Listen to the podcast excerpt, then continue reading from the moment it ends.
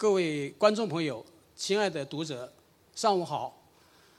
我们今天的讲座的题目是“红色血脉，鲜为人知的中央秘密交通线”。毛泽东同志曾经说过，中国革命有两个战场，一个是公开的战场，另外一个呢是秘密战线。秘密战线呢非常重要，为中国革命立了很大的功劳。但是呢，很多的故事又鲜为人知。那么近年来，秘密战线的题材啊，引起了党史研究者、学界和文艺界的关注。去年中央电视台播出的。周恩来和中共秘密战线，特别是电视剧《绝密使命》，引起了很大的反响。电视剧《绝密使命》热播以后呢，大家关注中央秘密交通线这个问题。那么，我们广东的著名党史专家、作家黄国良同志啊。创作了党史纪实文学《千里血脉》，就是以秘密交通战线作为题材的一部引起非常大的反响的一部纪实文学作品。那么这部作品呢，由广东人民出版社二零二一年十二月份出版。这部作品呢，列为广东省委宣传部重点项目。也是广东省作协庆祝建党百年十部红色题材的重点作品。那么，我们首先请王国良老师来介绍一下这个作品。各位观众、同志们，今天很高兴来到这个平台，所以我去年呢，就是接着建党一百周年这个东风啊。受呢省委宣传部和那个省作协的委托，写了这本呢叫《千里血脉：中央秘密交通线探秘》这本书。这本书呢，我简单介绍它的内容，主要呢是反映一九三零年到一九三四年这五年呢，中共中央一条那个注。呃，著名的秘密的交通线，当年不著名，今天很著名，因为当年是秘密的。所以这条交通线呢，花五年的时间，作为党的历史上啊，是一个重大的这个事件和贡献。里面呢，全国呢有几千个秘密战线的战士。把那从中央啊，在上海的指示，经过呢这条交通线传达到呢中央书记啊，内经这三千里的路程，传播了多少的部这个属部啊啊这个啊信件呐，情报啊。所以指导呢，这个中央啊，这个书记啊，反围剿啊的这个各个时期的反围剿，这个是一个信件的团团团保团送。第一个呢，就是护送了三千多个呢中央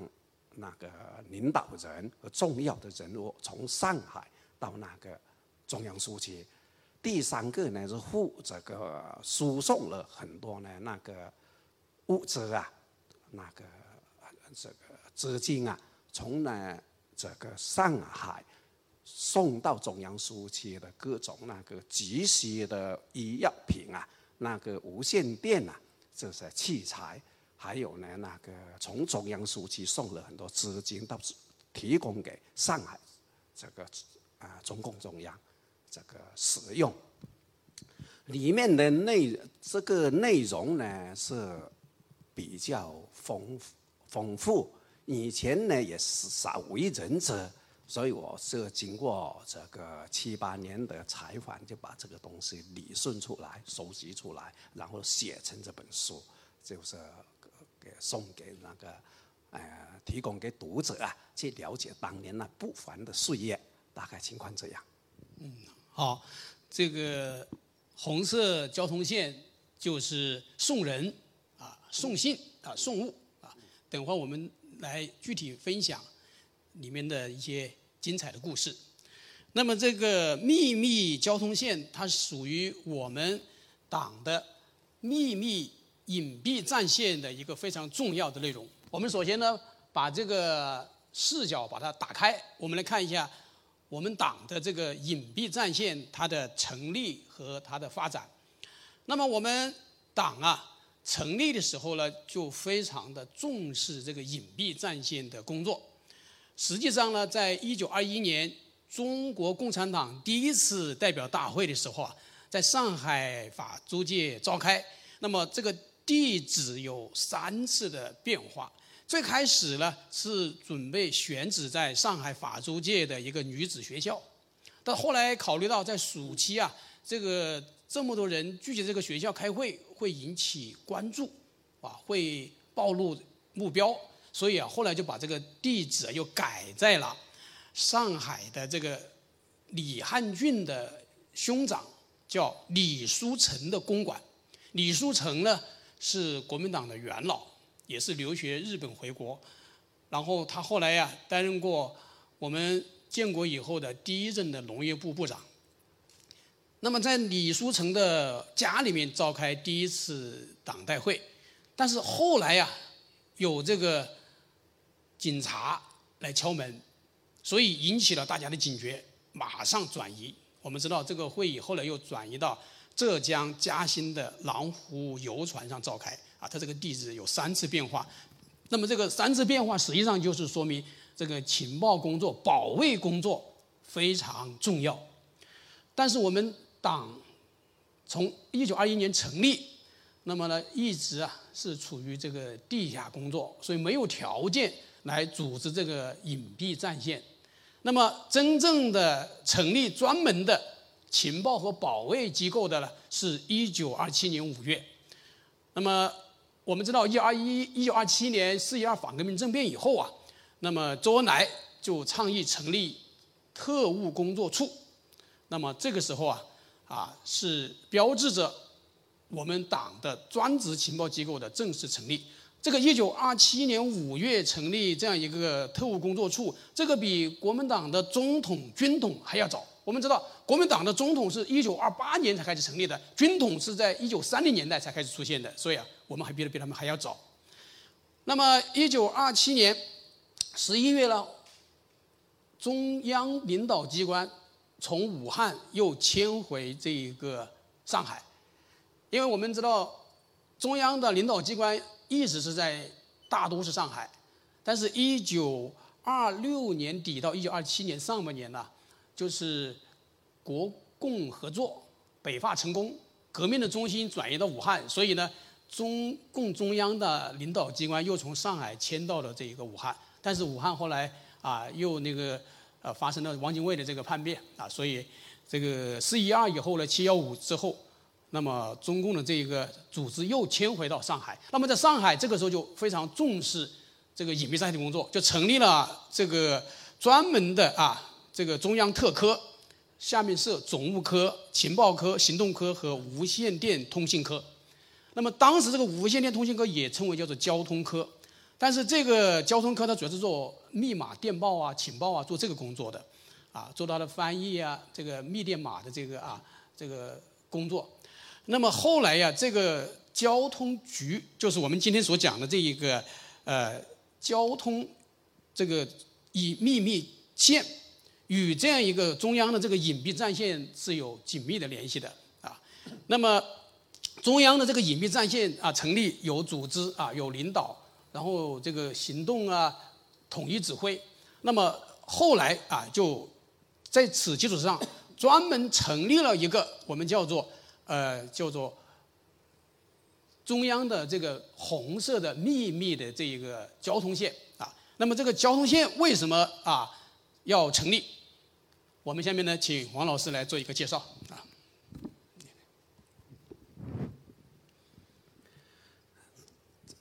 为什么要成立这个中央秘密交通线？那时候呢，它主要是国际、国内形势的需要。那时候呢，刚才陈老师介绍了，就是党的秘密交通线，其实呢，就从党诞生开始，一直都有的，伴着而来的。那真的呢，要这个。成规模的成立了中央交通总局交通局直接领导的交通线，还是要从那个一九二九年这时候开始来酝酿。那时候呢，中国革命的形势是发生了很大的变化。以前呢，我们主要在城市搞的呢，这个白旗工作、地下工作。就是二战时期开始了，一九二七年的四月幺二，这个蒋介石的反革命政变开始以后呢，我们全国的形势呢都处于比较啊严重的情况。那时候呢，党的斗争就搞暴动，搞暴动，搞这个武装起义，从那个八一武装起义到这个。秋收起义到那个广州起义，所以呢，这个真的搞的广州呃，这个这个起义成立了中国工农红军，成立了革命的队伍，革命的那个部队，我们红军部队、工农部队武装的时候呢，还是要算秋收起义。秋收起义就把那个八一这个。呃，起义的部队和秋收起义的部队，包括广州起义的部队，三个部队呢汇集在井冈山，所以井冈山坚持了斗争，这个一年左右，就是因为井冈山的地域的关系，就是这个供给的关系，所以没没很难在那里站住脚。红军要发展了，部队发展了，国民党围剿。所以这个就产生了困难，就毛泽东、朱德呢就决定把部队呢红四军就转移到呢赣南这边来，转移到这边来说，这个有一个小平原、小盆地，也可以这个这个条件很好，在家跟那个福建的闽西连在一块，所以这边就是我们红军来到这里就如鱼得水。发展很快，那蒋介石呢？他就来围剿，先后大家知道搞了五次围剿，最严重的时候呢，就最这个一九三四年的九月份，就这个围剿，我们站不住脚才长征嘛。从一九二九年的初期到一九三四年的九月份，这个时间整整五年，在这个。这个赣南和闽西这个中央叫做中央革命根据地这边站住脚，这边历经的很大的困难，所以呢，一个呢信息不通，一个呢就是离主要是离上海中央太远三千多里，所以里面呢要得到这个上海中央机关的指导。在过国际共产国际的指导，这个交通线信息不灵，这个是一个；再一个呢，就是还要把这个一些这个物资的供给啊，也是困难。所以这时候呢，毛泽东啊就意识到，他就跟朱德谈起这个事，原因就是建这个交通线的原因，是毛泽东跟朱德的深有体会的，包括在那个。上海的周恩来，党着啊李立三，他们都感觉到，如果不解决这个交通线的问题啊，就很难很难指导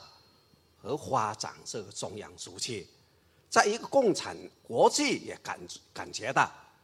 整个呢这个上海，他们共产国际要来指导中国革命。也是从那个共产国际莫斯科那边一个信件要传达达到上海，也是好几个月。我们呢，这个从上海传达个折射到中央书记好几个月。比如刚才那个陈老师讲，就是一九二九年的二月份，中共中央给中央书记的信件，二月来信，二月来信，嗯，就是花了三几个月才送到。那时候呢，送来的时候就刚刚那个中央主德毛泽东带着部队赶到这个，赶到这个赣南。那时候呢是分散，那这个中央书记中央就觉得呢，你集中部队老是受到国民党的围剿，就要分散分散打。结果呢，就还要让毛泽东和那个朱德别在这里干了，怕危险，要调到中央去指导全国的红军。这个信来了以后呢，到四月底。四月三号才收到，毛泽东才收到。二月七号从上海发出的信，到四月三号才到达了朱德、毛泽东那里面。这里就结果呢，这时候呢，我们中央红军已经扩展到闽西了，力量壮大了，所以毛泽东、朱德觉得不能离开，红军也不让他们离开。结果毛泽东呢，他们又四月份又写信给中央，要求呢毛泽东、朱德不能离开。结果等到九月份，中央才收到这个信，才来了个九月，九月这个这个这个九月中央九月来信，所以呢，这个交通线就存在一个问题。再一个呢，就是中央在上海印刷的很多那个这个红色的书刊，在井冈山到赣南整整三年时间，中央书记都没收到这个这个。报纸红色书刊，你看就得不到共产主义国际和中央的信息，所以要发展，感觉很孤立。所以在这个时候呢，毛泽东就跟朱德商量，必须建立一条从赣南直接到上海的秘密交通线，就派了那个卢少奇，一个那个卢少奇，卢少奇到上海，直接毛泽东写信给周恩来。说建议建这条线，所以这个是一个起因。嗯，好的。哎，先这个中央秘密交通线的成立啊，是有这样一个啊，就是说地点呢是有这样一个线路啊，应该是从当时的中共中央的领导机关就上海啊，从上海然后到香港，再到汕头，然后到那个梅州的大埔，再到那个闽西，最后再到瑞金到苏区。应该全程有三千多公里，然后它的时间是一九三零年底到一九三四年十月，一九三四年十月以后，红军就开始长征，然后这个秘密交通线呢就相当于就没无意义了啊，所以它存活时间大约有四年，啊，对，它有水路啊，从上海到香港到汕头，然后呢汕头到潮州，潮州到大埔这是水路，再就是从大埔开始一直到闽西到瑞金，这个是陆路。水路陆路交织，全程有三千多公里，路上有无数的这个关卡，啊，那个很险恶，很艰难，那么我们等一下呢，就是请王老师进一步来分享其中的这个故事。我这里有一个问题啊，就是说，成立中央秘密交通线，这个很有必要，但是有一个问题，为什么当时中央领导机关选址在大城市上海？而中央最大的根据地就是在苏区，就赣南苏区是最大的根据地，那这样就造成了一个根据地与中央领导机关之间这个沟通啊、来往啊非常不方便。那当时为什么要选址上海了？王老师能不能回答这个问题？好，他这个为什么要选择上海呢？其实呢，应该从我们国共合作破裂开始。因为这个国共合作，大革命时期，我们共产党和国民党的国共合作嘛，搞了以那个工农运动为中心的革命。后来呢，蒋介石翻脸了，就这个搞了反革命政变。他的政变呢，主要是在上海搞的。上海那时候毛啊，周恩来啊，领导了三次那武装起义嘛，所以三次工农啊、工人这个起义。结果呢，上海其实呢是从这个革命的那个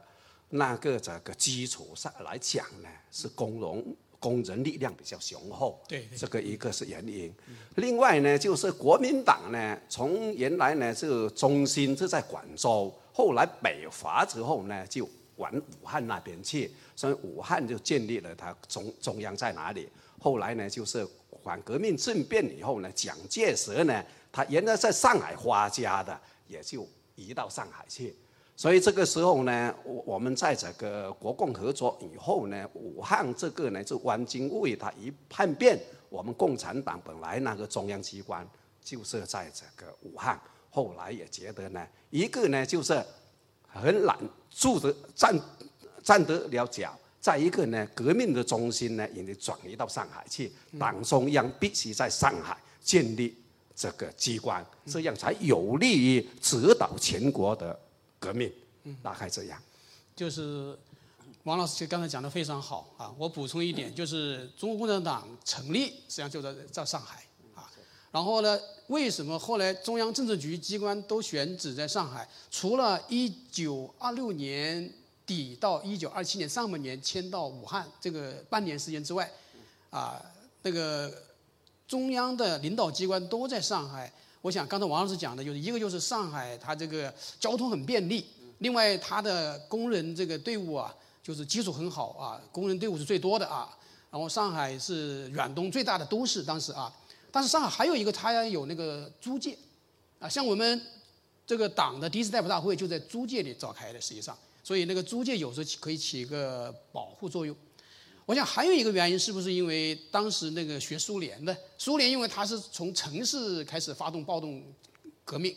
啊，然后我们开始也是把革命的中心呢，包括领导机关定在上海。那么后来呢，我们后来这个经过了这个革命的这个呃一些教训啊，一些摸索以后，然后我们后来就是走了另外一条适合中国革命的道路，就是走从农村来包围城市的道路。后来改了，我们知道后来这个呃一九三四年、三五年以后呢，就是中央的这个领导机关就。从上海就撤了啊，就彻底撤了啊，嗯，好，中央秘密交通线成立于一九三一年底，那么到了一九三四年十月，那个中央机关撤离上海，所以这个四年时间啊，这个秘密交通线呢啊就成立之后解散，那么这个秘密交通线呢，它。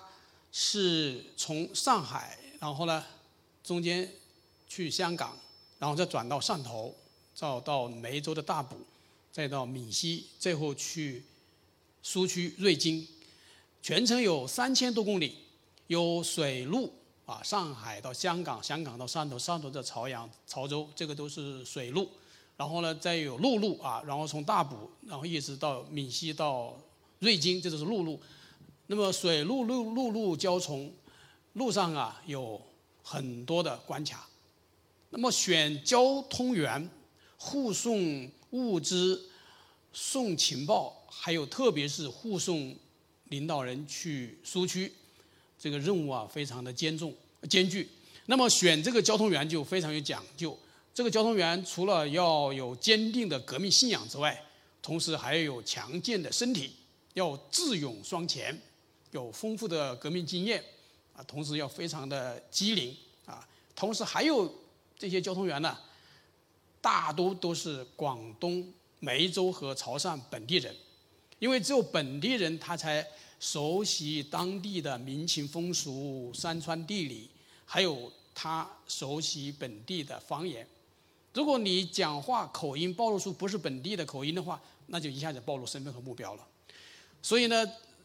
护送啊物资，还有情报，还有领导人，这个交通线上的这个任务的完成呢，啊，都非常的圆满成功。那么呢，里面有很多的精彩的故事。王老师的这部纪实文学作品呢，就写到了很多的感人的人和事。下面我们请王老师来分享其中的精彩片段。